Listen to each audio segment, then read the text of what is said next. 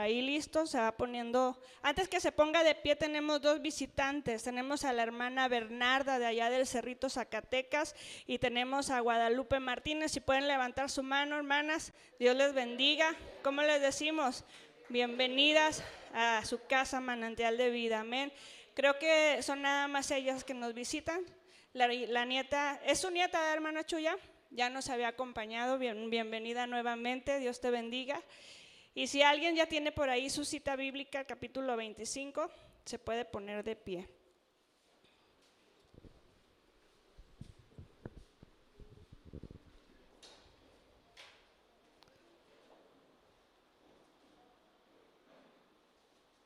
Mateo capítulo 25, hermano.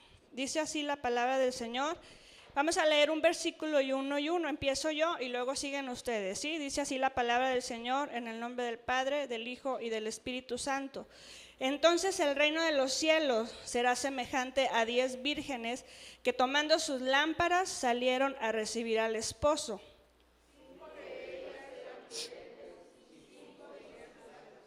Las insensatas, tomando sus lámparas, no tomaron consigo aceite.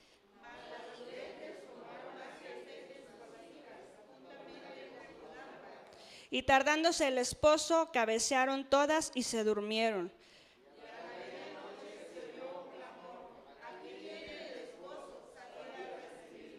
Entonces todas aquellas vírgenes se levantaron y arreglaron sus lámparas.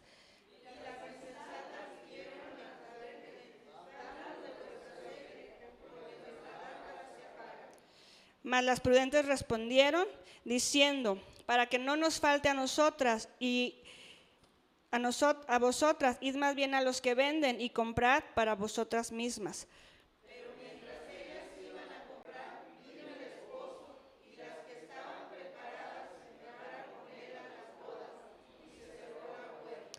Después vinieron también las otras vírgenes diciendo, Señor, Señor, ábrenos.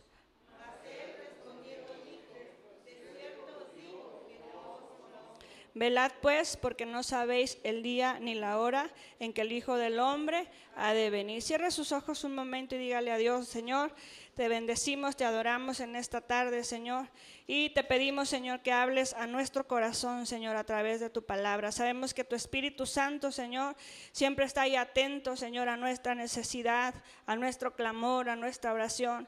Pero también, Señor, está atento a aquellos que te anhelan, que te buscan, aquellos que te dicen, Señor, te necesito, quiero sentir más de tu presencia, quiero buscarte, quiero estar listo. Así que en esta tarde, Señor, en ese entendimiento de que tú lo sabes todo, queremos pedirte, Señor, que tú hables a nuestra vida. En el nombre de Jesús, amén.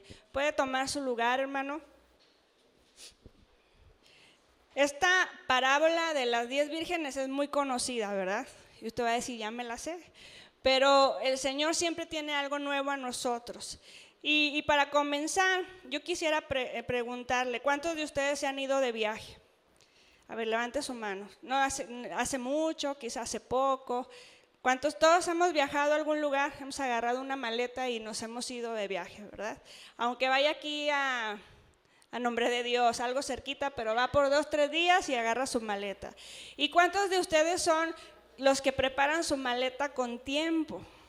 Tres días antes, a ver, levanten la mano. Ay, mire, sí, ay. ¿Y cuántos son de los que preparan su maleta en la noche para salir en la mañana? Ah, somos más, hermanos. Siempre andamos a las carreras y siempre andamos arreglando la maleta a la última hora. Y yo creo que los que se preparan con tiempo, pocas cosas se les olvidan. Y los que nos preparamos corriendo, dejamos aunque fuera el cepillo de dientes o algo porque por las prisas no nos preparamos bien, ¿verdad?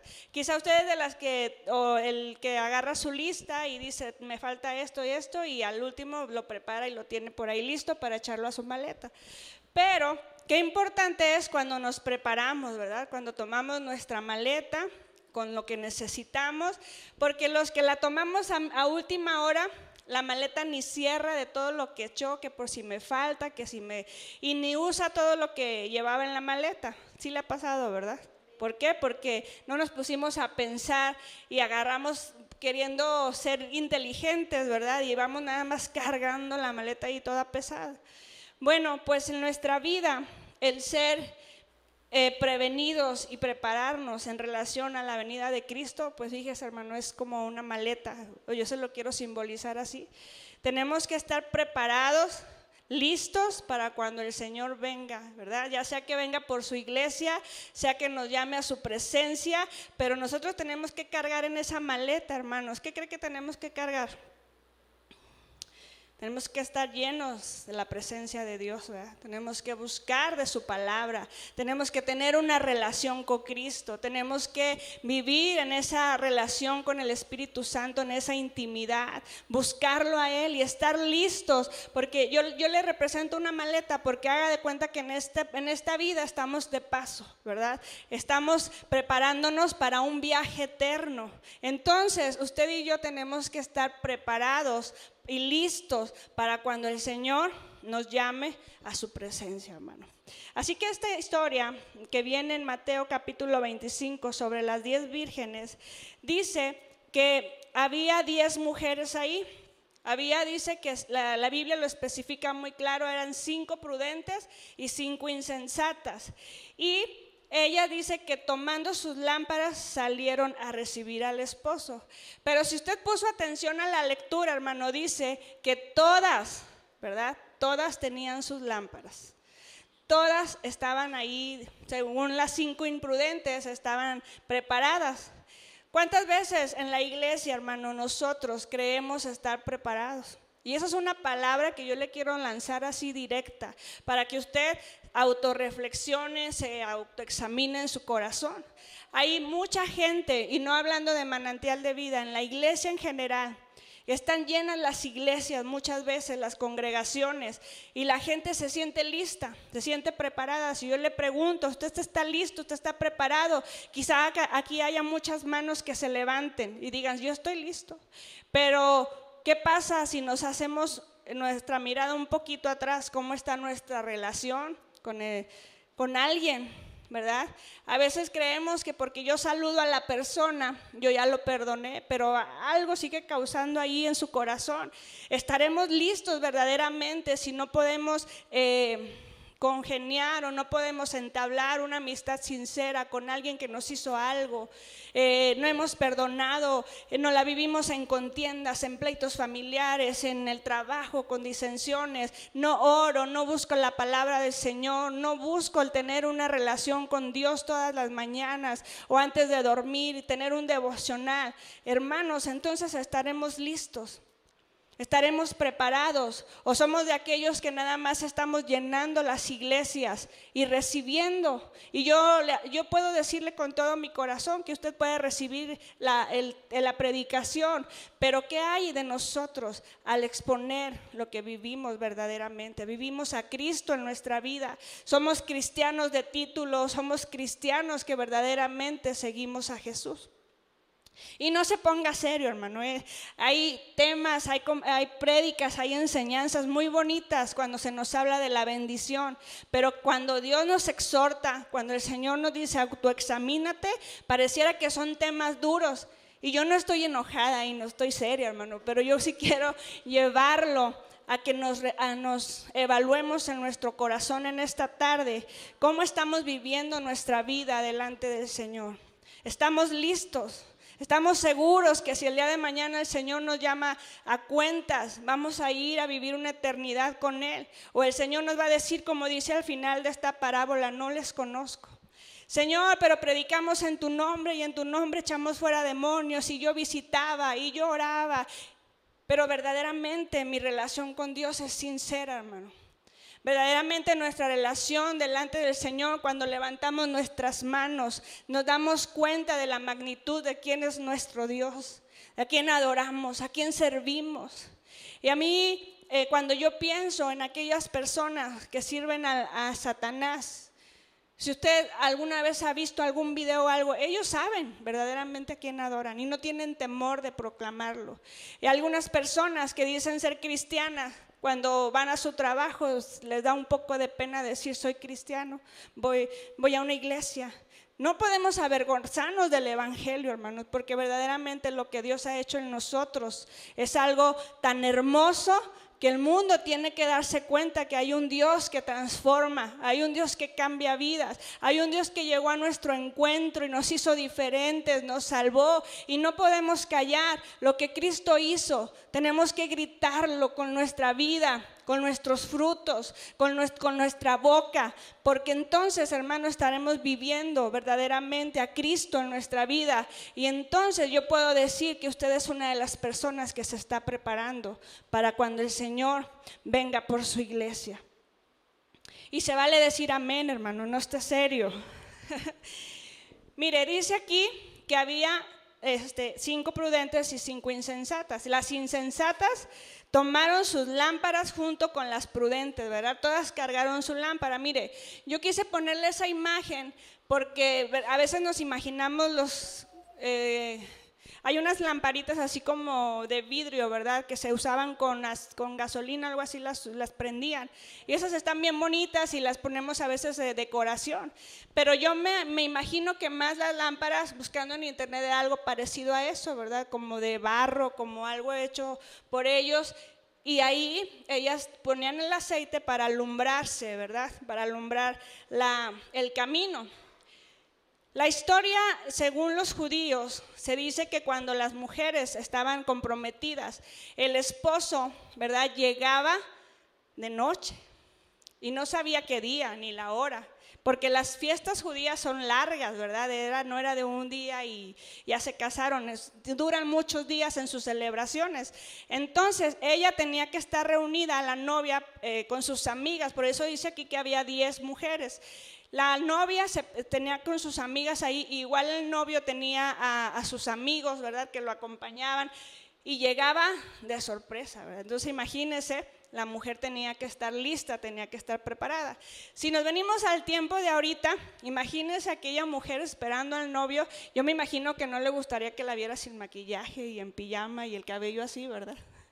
O sí, hermana, sí le tocó que el novio llegó a visitarlas y le cayó de sorpresa.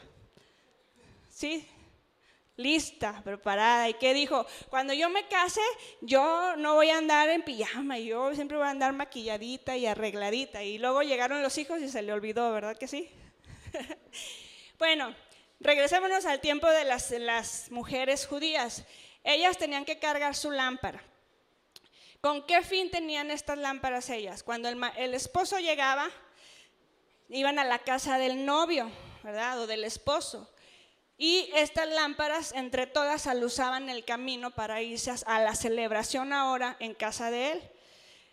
Imagínense que llegara y pues a mitad de camino se quedaran sin luz, ¿verdad? Recordemos que no había luz como la tenemos ahorita, solamente eran sus lámparas y eran largos caminos de distancia, ¿verdad? No era como ir de aquí a Soriana, eran muchos kilómetros lo que ellos caminaban. Entonces ellas tenían que estar listas con sus lámparas. Y las insensatas tomaron sus lámparas, pero no tomaron aceite. No estaban listas totalmente, no estaban preparadas totalmente. Y a diferencia de las prudentes, dice que ellas tomaron sus vasijas juntamente con sus lámparas. ¿Qué tomaron sus vasijas? Las vasijas que tenían, hermanas. El aceite, ¿verdad? Ellas tomaron sus vasijas llenas de aceite con sus lámparas. Y Jesús en aquel tiempo les hablaba de cosas muy cotidianas para que los judíos pudieran entenderlo más de una manera más rica. Por eso Jesús usaba eh, las parábolas. Y esta parábola nos habla del esposo y diez mujeres que estaban esperando la llegada de su amado. ¿Quién era el esposo? El esposo viene a representar a Cristo en nuestra vida, ¿verdad? Y las diez mujeres representan a la iglesia. ¿Y quiénes somos la iglesia? Usted y yo. Entonces nosotros estamos esperando la venida de nuestro amado, estamos esperando la venida de Cristo. Y por eso, hermano, mi insistencia en que usted y yo estemos listos y preparados, que nuestra venida a la tierra no sea en vano y decir un día, Señor, ábrenos y que diga, no te conozco, al contrario, que podamos ser esos fieles eh, eh, hijos de Dios con todas sus letras, hijos de Dios, que cuando lleguemos a su presencia nos diga, buen siervo fiel. En lo poco fuiste fiel, en lo mucho te pondré, entra en el gozo de tu Señor. Yo creo que todos, hermanos, queremos escuchar esas palabras. Entra en el gozo de tu Señor. Entra en el gozo de tu Señor. A mí me llena mi corazón pero qué responsabilidad tenemos delante del Padre. Amarás a tu prójimo como a ti mismo, no robarás. Y todos los mandamientos que el Señor nos pone, ¿verdad? Y que honremos a nuestros padres. A veces esas pequeñitas frases se nos olvidan cuando tenemos una situación frente al hermano. Amas a tu prójimo como a ti mismo. A veces tenemos que perdonar y, a veces las personas dicen, pues es que yo fui el ofendido, que me pida perdón a mí. Hermanos, ¿cuántas veces tenemos que despojarnos del orgullo y de las cosas que el enemigo trae a nuestro corazón para agradar al Padre? Lo más importante es agradar a Dios, no agradar a los hombres ni quedar bien con nadie. Agradar a Dios, hermano, es lo que debe siempre estar en nuestro corazón y en nuestra mente. Hermoso es servir a Dios, pero no solamente de palabras, sino con los hechos. Demostrarle al Señor que lo amamos en verdad. Y fíjese, esta parábola hace referencia al fin de los tiempos. Si usted le echa un vistazo al mundo allá afuera, tenemos que ser entendidos que la venida del Señor está cerca.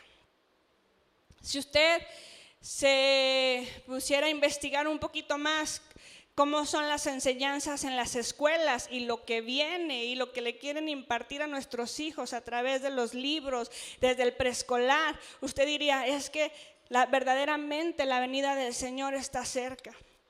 Cuando salimos a la calle pareciera ya muy normal, ¿verdad? Ver que caminan dos mujeres de la mano, los hombres, dos hombres sentados como si fueran pareja.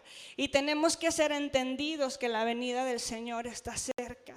Por eso yo le digo, hay, hay temas tan hermosos sobre la bendición de Dios, pero también hay temas que el Espíritu Santo tiene que tratar con su iglesia para despertar nuestros ojos espirituales y saber que hay un Dios que ama a sus hijos y dice que por causa de los, de los escogidos se acortará el tiempo y podrá venir el Señor por su iglesia. Y usted y yo, hermano, yo creo que queremos levantar las manos y decir, yo quiero ser de los escogidos, quiero estar listo, Señor, quiero estar preparado. Cuando vemos la necesidad allá afuera en el mundo, hermanos, pues dice la Biblia que cuando escuchemos de guerra, rumores de guerra, cuando escuchemos de aquellas cosas que nos menciona la Biblia, estamos a fin de los tiempos.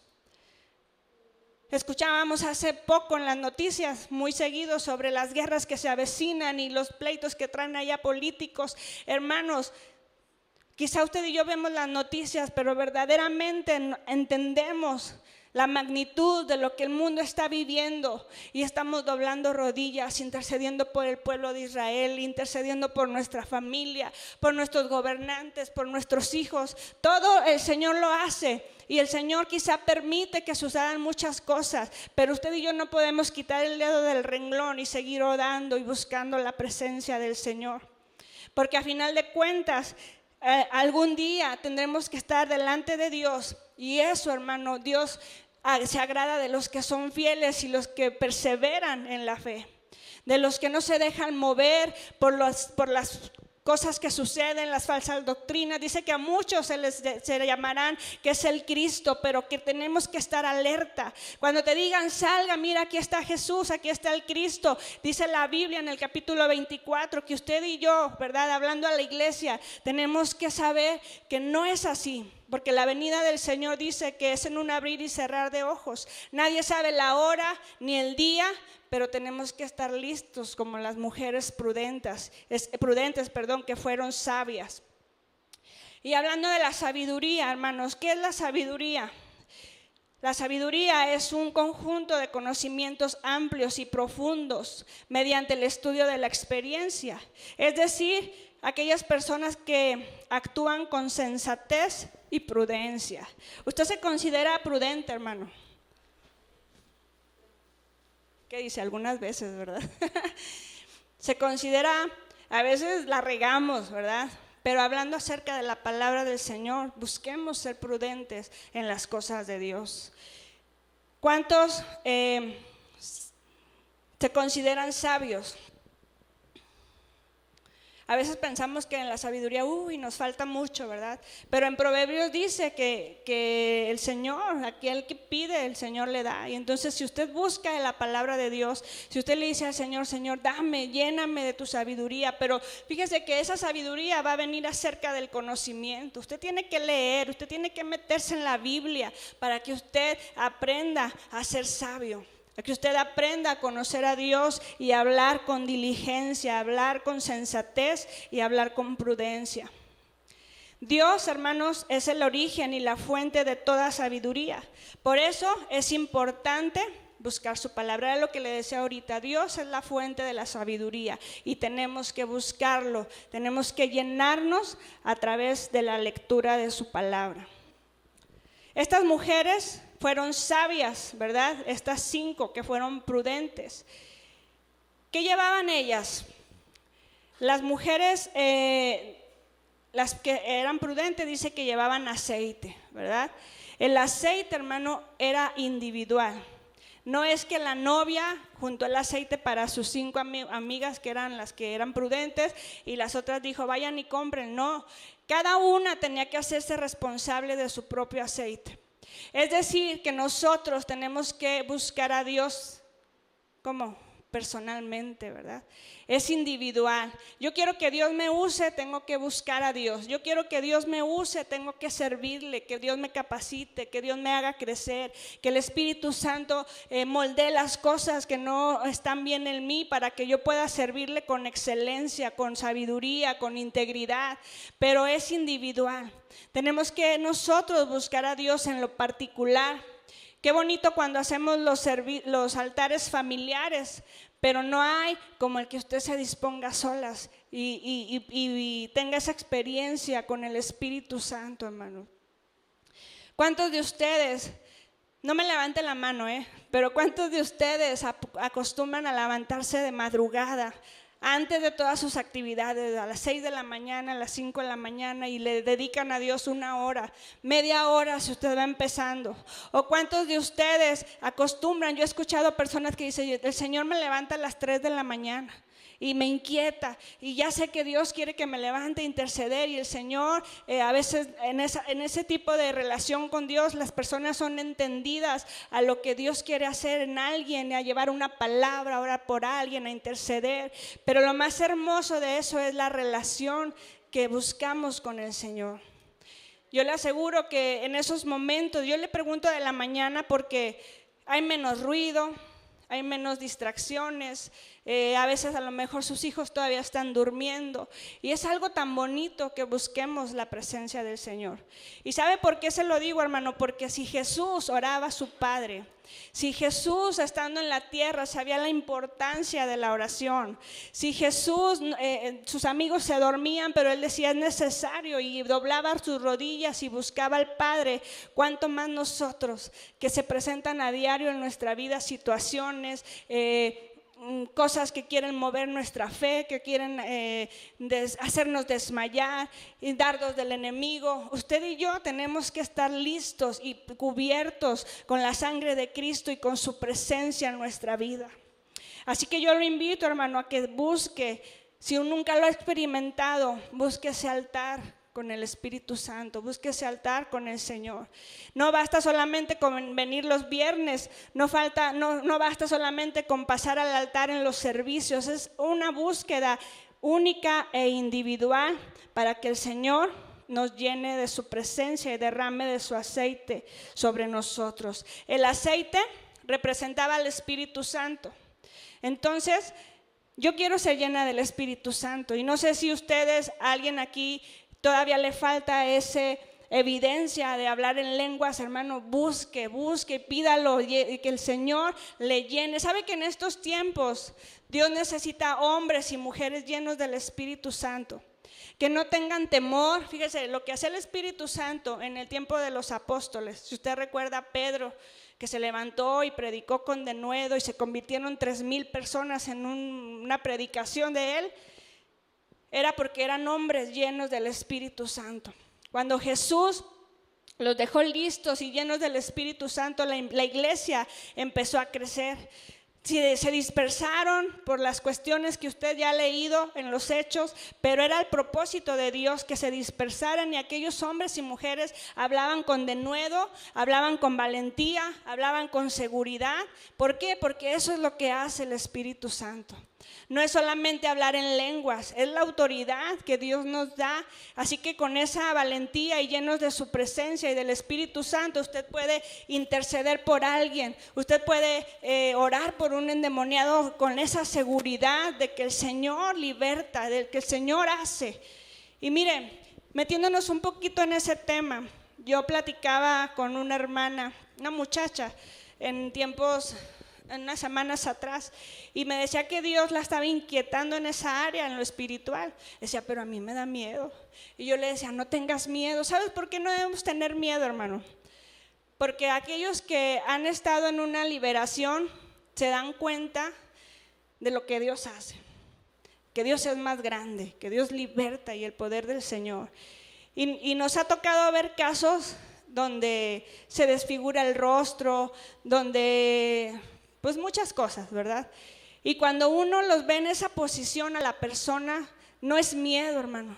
Es a uno como cristiano, como hijo de Dios, nos da como ese celo de saber cómo Satanás tiene a las personas y uno sabe que Dios puede libertar y es ahí por eso que uno va con ese deseo y con esa autoridad que el Espíritu Santo da, porque queremos ver a las personas, imagínense las atadas a Satanás y el Señor viene y rompe cadenas, entonces por eso no es miedo, por eso lo hace uno sabiendo que el Señor es el que mueve y liberta y hace. Y a lo mejor no es en liberación, a lo mejor es en sanidad, a lo mejor es en restauración, a lo mejor es en otra área, pero usted y yo llenos de la presencia de Dios y de su Espíritu Santo, hermano, vamos a poder salir a las calles, compartir de su palabra, orar por las personas, ir a los hospitales, invitar a alguien y decirle, mira, el Señor es tan poderoso, el Señor hace esto, el Señor hace aquello. Pero si nosotros desconocemos lo que Dios hace o quién es Dios, porque a veces sabemos quién es Dios, ¿verdad? Creemos saber quién es Dios, pero no lo hemos experimentado. Y es por eso que tenemos que escudriñar su palabra y es por eso que tenemos que platicar con Él y conocerlo. Si usted se va a un café con alguien, de esa manera conoce a la persona, ¿verdad? Conversando, platicando, qué le gusta, qué no le gusta, pero tiene que darse el tiempo de platicar con la persona. Si usted nada más dice, ah, sí, la conozco, pues la verdad es que no hay una relación. Por eso el aceite, hermano, es individual. La llenura del Espíritu Santo es individual. Prudente significa inteligente y responsable. Así que yo le dejo de tarea esa responsabilidad en buscar al Señor personalmente. Las vasijas que estas mujeres llevaban representan el corazón y nuestro interior. Conocemos que hay un Dios, pero necesitamos llenarnos. Nosotros somos la vasija, el que tiene que llenarse de la presencia del Señor. Y las lámparas representan al Espíritu Santo. Aquí la importancia de orar. Podemos ser vasija, pero que hay dentro de esa vasija. Tiene el aceite, hermano, tiene la presencia de Dios en su vida. Usted se está llenando de la presencia de Dios o nos estamos llenando de otras cosas, de los que nos, presenta el celular, de lo que nos presenta la televisión, las amistades, o nos estamos llenando de lo que Dios quiere para nosotros. Así que reflexione un momento en eso. Estas mujeres fueron prudentes, fueron responsables, las, sensatas fueron responsables y previsoras. Fueron responsables y previsoras. Esta parábola nos exhorta a arreglar nuestra vida y a estar alertas. Fíjese a dónde nos lleva esta parábola.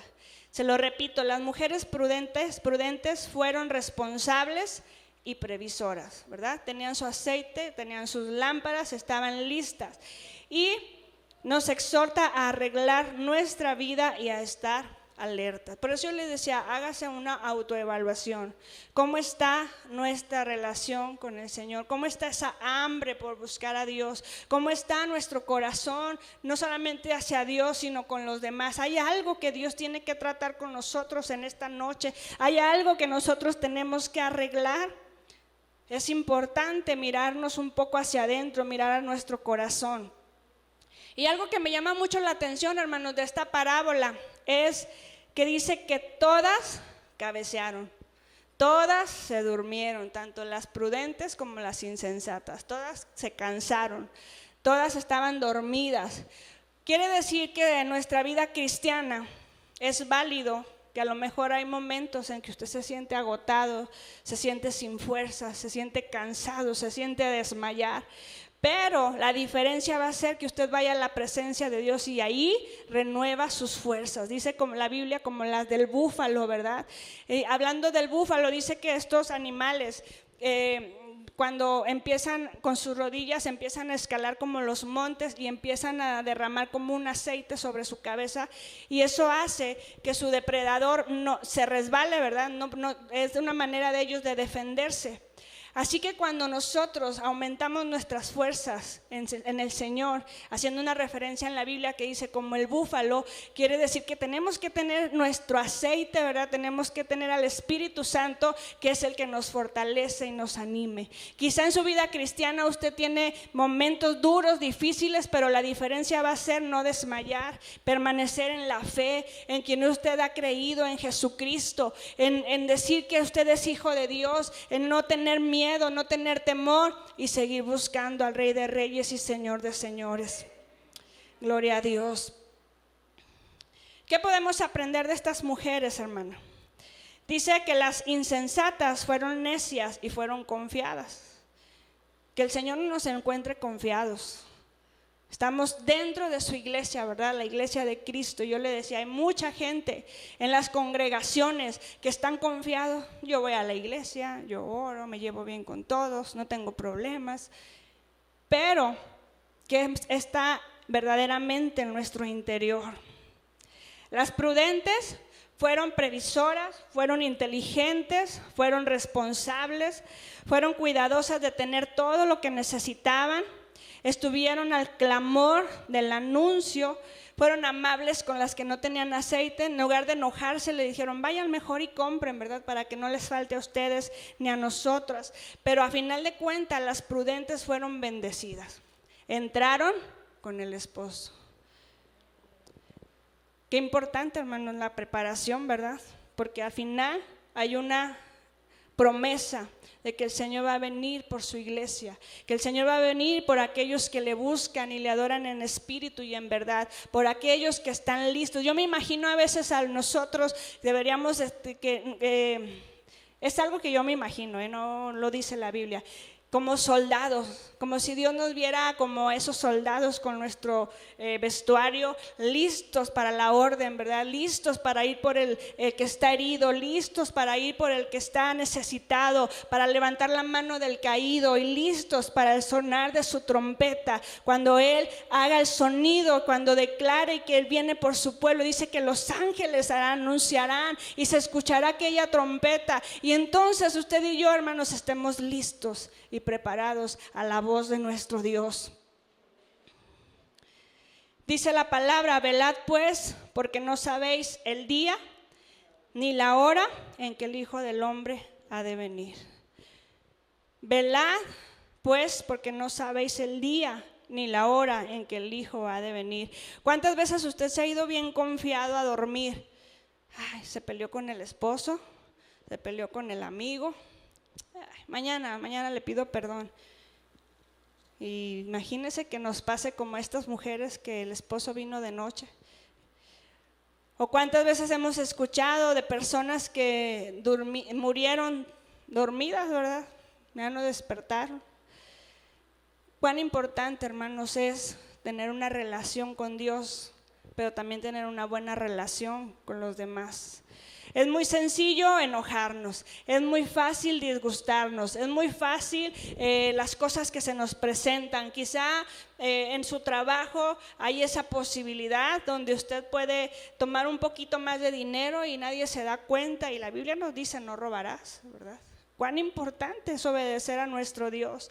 Cuán importante es lo que el Señor nos demanda en su palabra. Estar listos no es nada más asistir a una congregación. Estar listos es ser responsables con lo que el Señor nos ha entregado. Ser responsables con lo que el Señor nos ha dado en, en nuestras manos.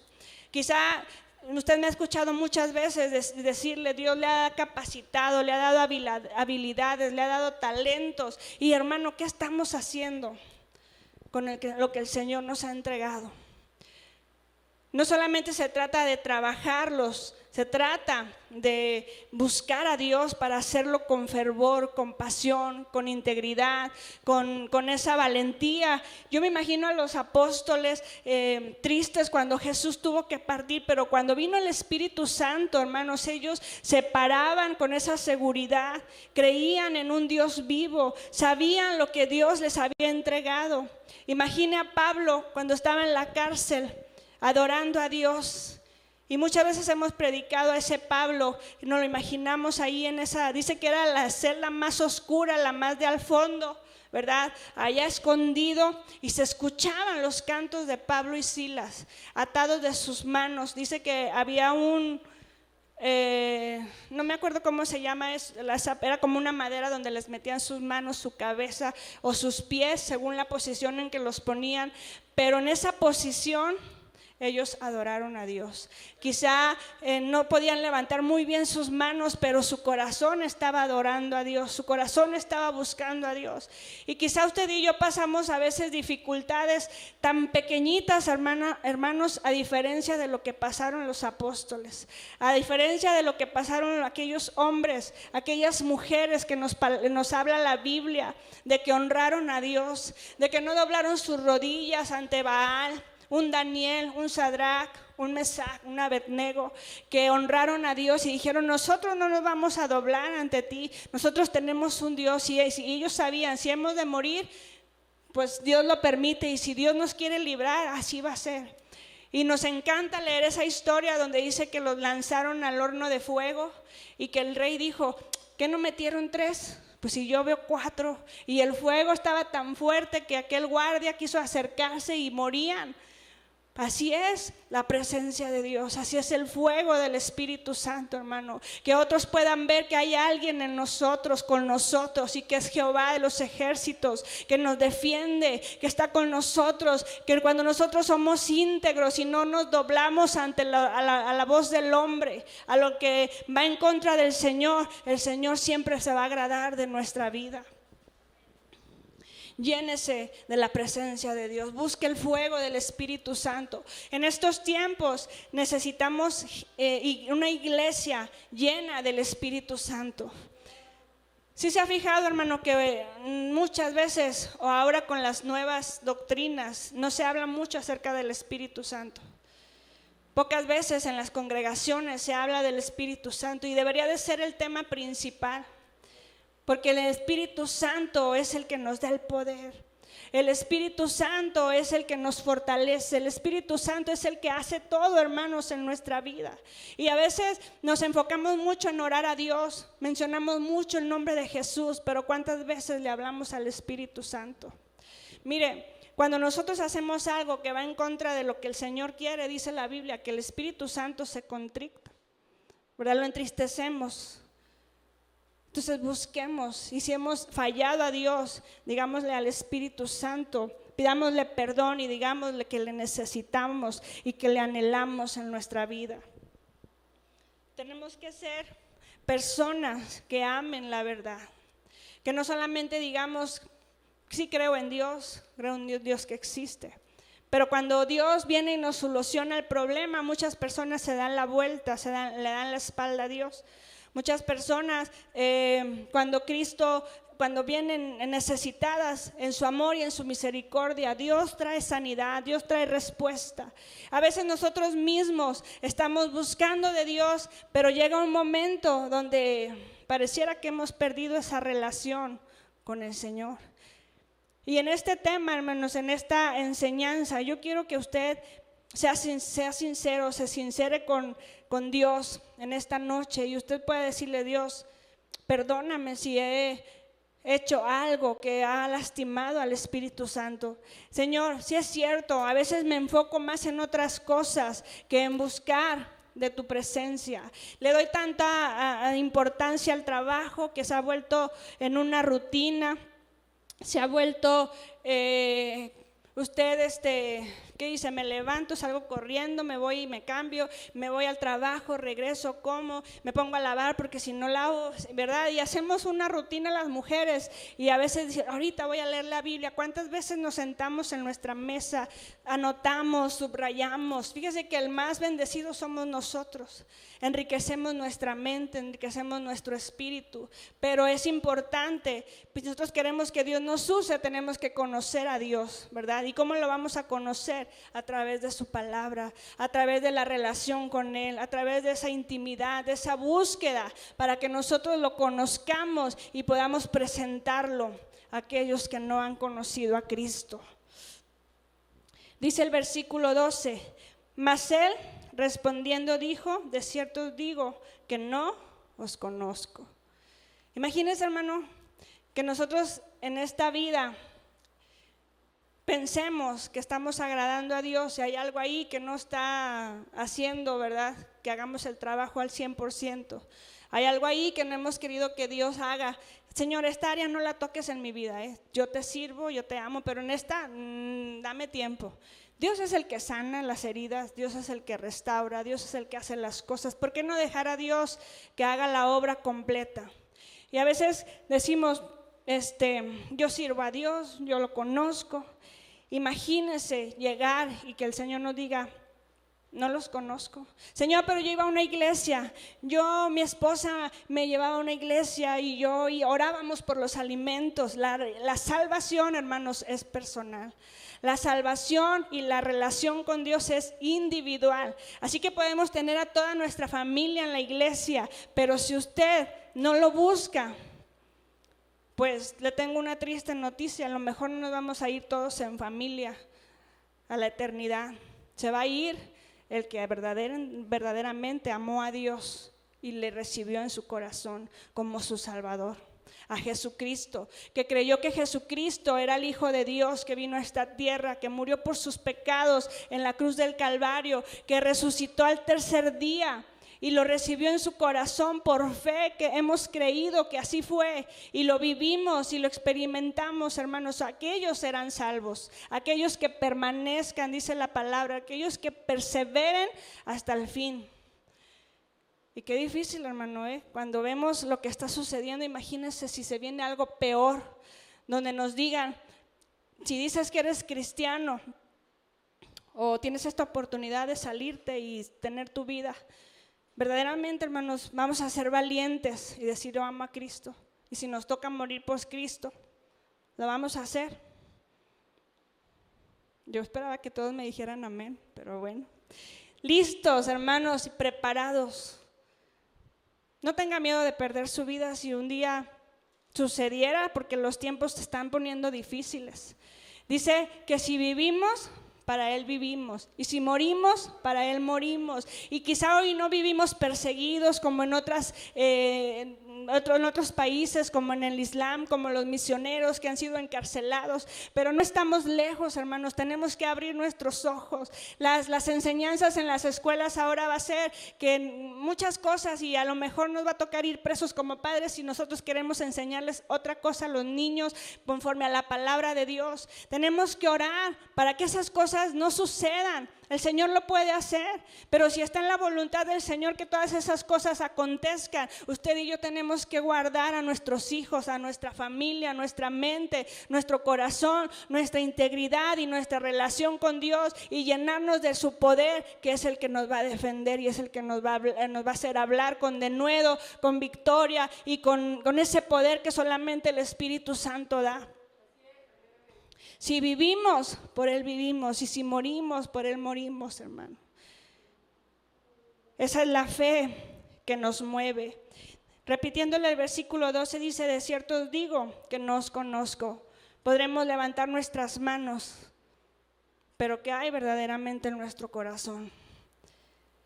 Recuerdo mucho eh, el testimonio de Macdiel, si ustedes recuerdan a Macdiel, él se me quedó grabado mucho en su mente, dice que él tenía un sermón, una predicación, donde que dice, a ti te conocen en el cielo, y que él, él platicaba con su abuelito y le decía, papá, abuelo, porque el hermano también es pastor. ¿Te has hecho esa pregunta? Dice, porque mira, aquí nos conocen en donde quiera. Eh, vamos a tal lado y nos reciben. A él porque conocían a su abuelo o porque ya se empezaba a, nombrar el nombre de Magnieles, se empezaba a conocer, ¿verdad? Cuando él graduó del instituto. Y los invitaban y los recibían con mucho gusto y los bendecían, los hermanos los recibían en las iglesias. Y dice que él una vez em, tuvo ese sermón y se hizo esa pregunta y le dijo a su, a su abuelito, le dijo, abuelo, ¿te has preguntado ¿A ti te conocen en el cielo? Porque mira, aquí nos conocen a todos, ¿verdad? Pero te conocen en el cielo. Cuando la Biblia dice, no, de cierto os digo que no los conozco. Pero echamos demonios en tu nombre, pero en ti proclamamos, pero yo iba a una iglesia y que el Señor diga, no los conozco. Hermanos, no se trata de las obras, se trata de que lo que Dios ha puesto en nosotros y como le hemos recibido, verdaderamente eh, prediquemos a un Dios vivo, pero no solamente porque sabemos que Cristo resucitó, sino porque lo creemos y Él ha hecho en nosotros la obra y ahora nosotros podemos compartir lo que Jesucristo hizo, hermano, y sigue haciendo sigue haciendo. Nuestro Dios es tan bueno que aunque no lo podemos ver, ¿cuántas veces lo hemos podido sentir? Lo podemos sentir, hermano. Usted está orando, está intercediendo por algo y el abrazo del Espíritu Santo llega a nuestra vida. Está necesitado de una respuesta del Señor y abre su Biblia y el Señor le habla justamente lo que necesita en ese momento. Usted está pasando tribulación y llega alguien y le dice, el Señor me dice esto y esto y es lo que usted anhelaba escuchar. Usted prende una predicación y se da cuenta que el Señor habla a su vida y a su corazón. Dios está eh, interesado en nosotros, pero lo más importante es que nosotros estemos interesados en Él. Le hago la pregunta de Magdiel, ¿a usted lo conocen en el cielo, hermano? ¿Está listo? ¿Está preparado para buscar a nuestro Dios aquí? Y, a veces escuchamos cuando, cuando cantamos, ¿verdad? Solo, si le ha tocado escuchar a alguien que dice, solo estamos practicando, hermano, lo que vamos a hacer en el cielo, adorar a Dios levantar nuestras manos. A veces está el canto, la letra, pero no reflexionamos verdaderamente lo que estamos cantando a Dios. A veces oramos por una necesidad, pero verdaderamente no estamos creyendo que Dios o la magnitud de nuestro Dios, de que Dios puede hacerlo. A veces hablamos de Dios tan maravilloso, pero no tenemos esa relación, no lo conocemos verdaderamente. Qué importante, hermano, es buscar a Dios y aún más en estos tiempos. Cinco vírgenes prudentes, cinco vírgenes insensatas. ¿Usted se considera de las prudentes o se considera de las insensatas? Contéstese, contéstese usted mismo. Señor, si es cierto, he estado perdiendo el tiempo. Señor, si es cierto, paso más tiempo en otras áreas. Señor, si es cierto, tú me has estado inquietando en mi corazón. en, tal persona, orar por, tal persona, pedirle perdón a tal persona. Si es cierto, Señor. Y a Dios, hermano, no lo podemos engañar. Fíjese, yo siempre me acuerdo de la historia de Jonás. A veces queremos huirle a Dios, pero al final Dios siempre nos va a regresar a su propósito. Le podemos rodear mucho, pero Dios va a usar otras medidas, otras estrategias, porque tenemos un Dios creativo, el que está interesado en nuestra vida. ¿verdad? Mientras nosotros se lo permitamos, porque también es un Dios que dice, si tú no quieres, yo respeto, ¿verdad? Pero a final de cuentas, vamos a estar como Jonás. Dios nos encomienda algo y al final Dios va a cumplir lo que Él quiere en nosotros y nos va a volver a llevar con el motivo que sea a reconocer que Él es el Dios en nuestra vida. Amén. Así que mire, vamos a ponernos de pie. Ahorita al final vamos a hacer un altar. Quiero pedirle que se ponga de pie.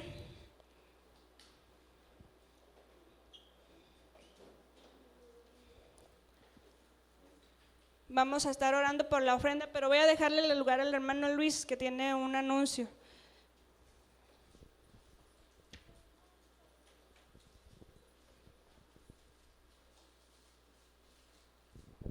Dios les bendiga, hermanos.